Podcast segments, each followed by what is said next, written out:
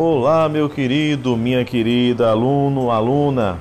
Como é que estão todos hoje? Espero que muito bem.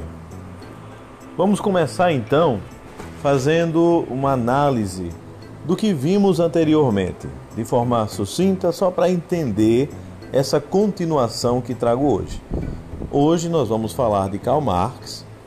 E Karl Marx também desenvolve aquilo que chamamos de condição humana como ele desenvolve também a condição humana, é bom entender essa condição humana na Hannah Arendt. Então vimos na aula passada que ela é crítica dessa, de uma essência humana e que a condição humana é como o homem se faz no mundo, não havendo nenhuma determinação, não havendo um ser humano que já nasça pronto, mas uma necessidade de se fazer humano no mundo. Essa ideia também está presente em Karl Marx. Karl Marx nasceu em 1818 e morreu em 1883. Ele foi alemão, ele criou o Partido Comunista e dentro desse partido se desenvolveram grandes obras, entre elas o Manifesto do Partido Comunista, e a obra inteira desse filósofo pode ter como parceria o Friedrich Engels, que morreu ali em 1895, que também sempre esteve presente dentro dessas lutas de direitos humanos, ok? As obras mais importantes do Marx é o Manifesto do Partido Comunista, que ele escreveu em 1848, e o Capital, livro determinante na ideia do socialismo e do comunismo que ele escreveu ali aproximadamente em 1905, com a história nos dizendo que ele começou antes e passou mais de um ano para fazer essa obra. Então, sabendo disso, vamos tentar entender como Marx pensa a ideia da condição humana e da natureza humana. Porque na aula passada vimos a diferença entre Platão e Aristóteles, que defendem uma natureza humana, e nós vimos a Hannah Arendt que não defende a natureza humana.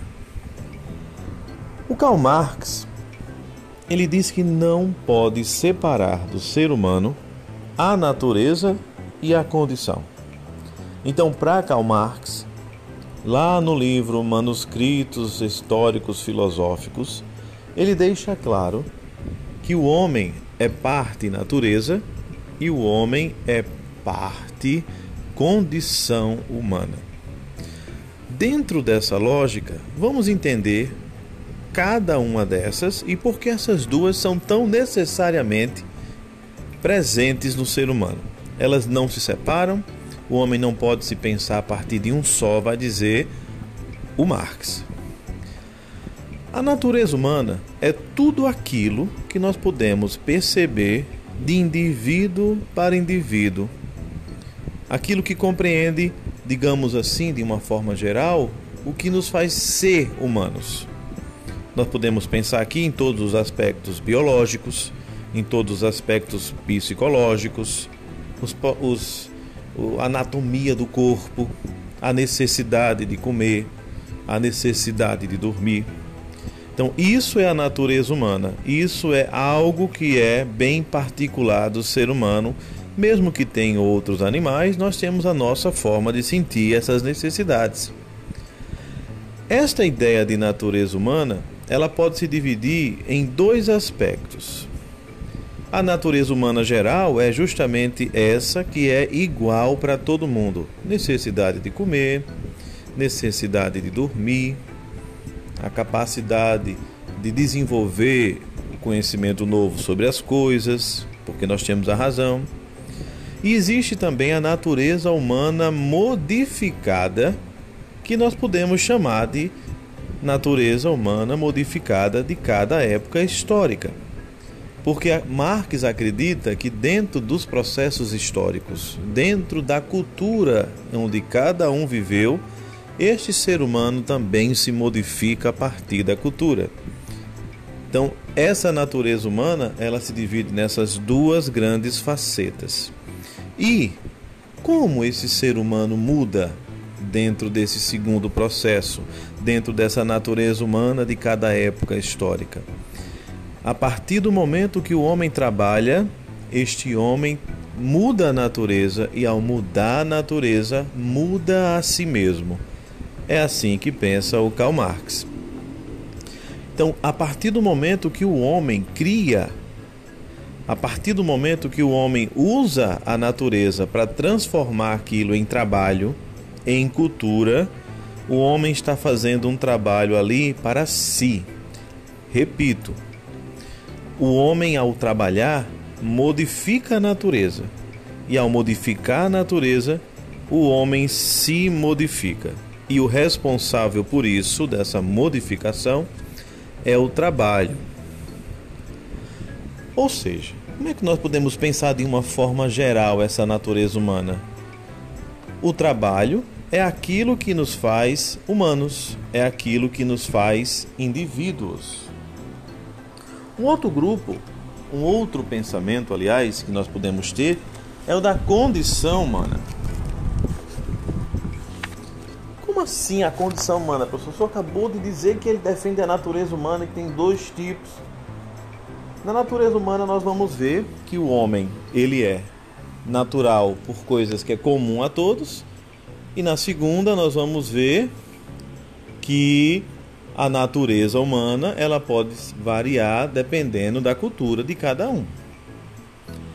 Dentro da condição humana, Karl Marx vai dizer que dentro desta cultura onde há as modificações humanas, cada cultura traz o seu modo de fazer humano.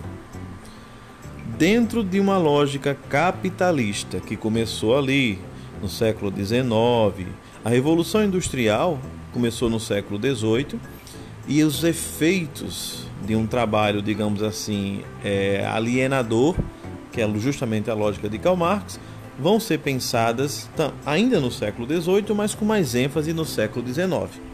Então nós pensamos que no século XIX essa condição humana para Marx nada mais é do que a alienação no processo do trabalho, ou como nós podemos chamar também, de um trabalho alienado.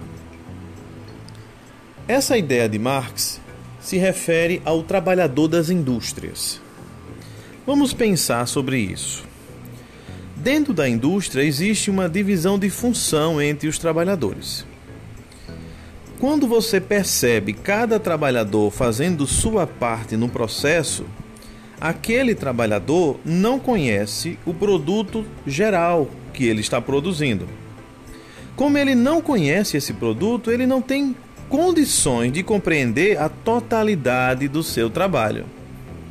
Além disso, nós vamos perceber que quando um operário constrói de forma bem dividida aquela parte, só você pensar nas esteiras de carro, né, nas, nas linhas de montagem, cada pessoa responsável por uma parte ali não saberia fazer o carro.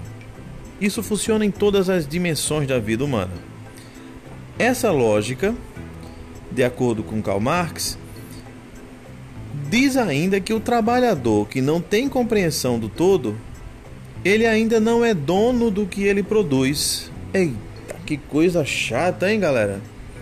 Ele trabalha, ele é impedido de ter a totalidade do conhecimento do que ele está produzindo e o que ele está produzindo é para os outros, e no final do dia ou do mês ele ganha ali o seu salário.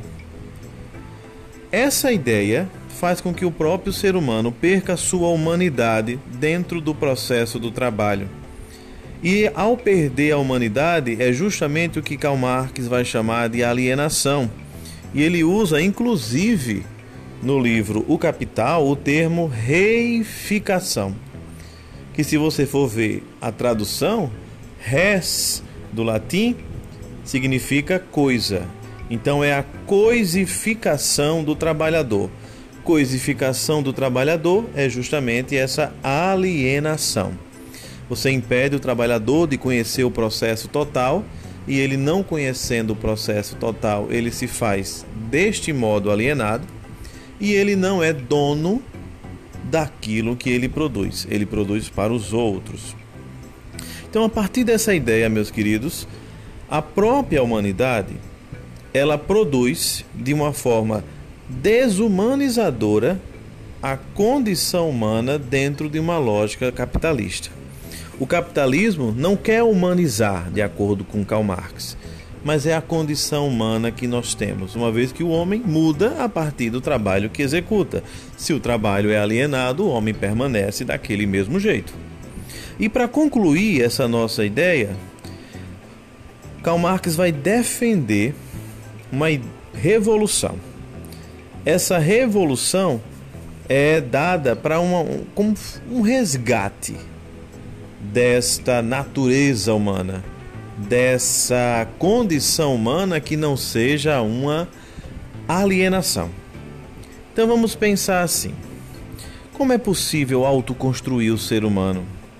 Uma vez que o homem é fruto da cultura e que esta natureza, ela sendo de duas formas, ela também está na cultura. Como é que os homens podem se livrar dessa alienação? A resposta de Karl Marx é simples: a revolução. O homem tem que fazer uma revolução para mudar os paradigmas da história para que o homem deixe de ser uma pessoa alienada. Tranquilo, galerinha? Não vou aprofundar nesse último aspecto porque não é o objetivo da nossa aula, que é justamente de falar da natureza humana e da condição humana para Karl Marx. E eu vou terminar com uma frase do Karl Marx que existe lá no Manuscritos Históricos Filosóficos, uma obra dele. Chegamos à conclusão de que o homem, o trabalhador, só se sente livremente ativo em suas funções animais, comer, beber e procriar, ou no máximo também em sua residência e no seu próprio embelezamento, enquanto em suas funções humanas se reduz a um animal. O animal se tornou humano e o homem se torna animal. Valeu por hoje, estamos aí e aquele abraço.